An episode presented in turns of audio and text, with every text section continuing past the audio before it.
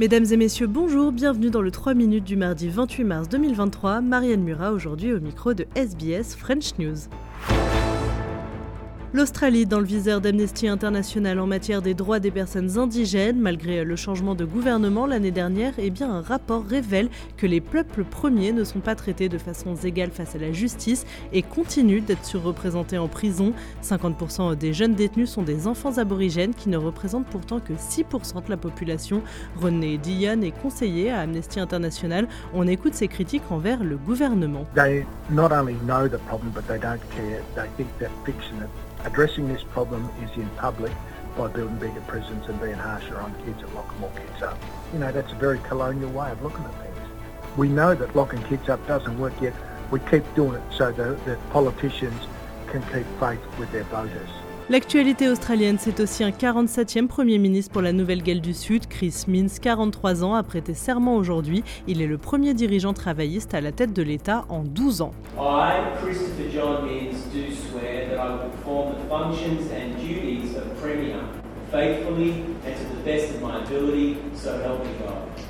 Une pause dans la réforme de la justice en Israël. Le Premier ministre Benjamin Netanyahou annonce suspendre ce projet de loi après des manifestations historiques.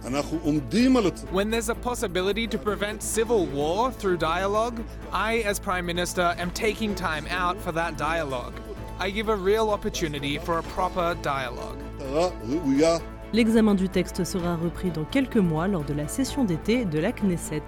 En France, nouvelle journée de mobilisation contre la réforme des retraites. C'est la dixième journée de grève avec un dispositif de sécurité qualifié d'inédit par le ministère de l'Intérieur.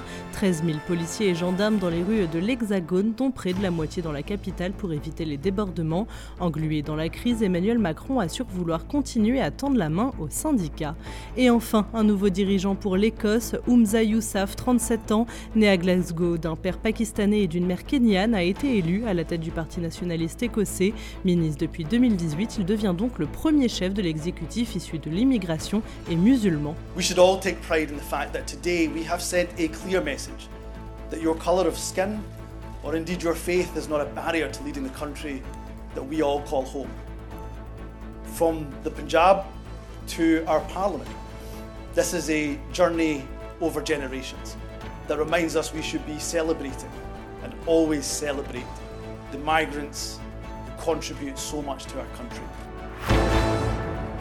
Voilà messieurs dames pour l'essentiel de l'actualité résumée en 3 minutes. À demain pour un nouveau bulletin.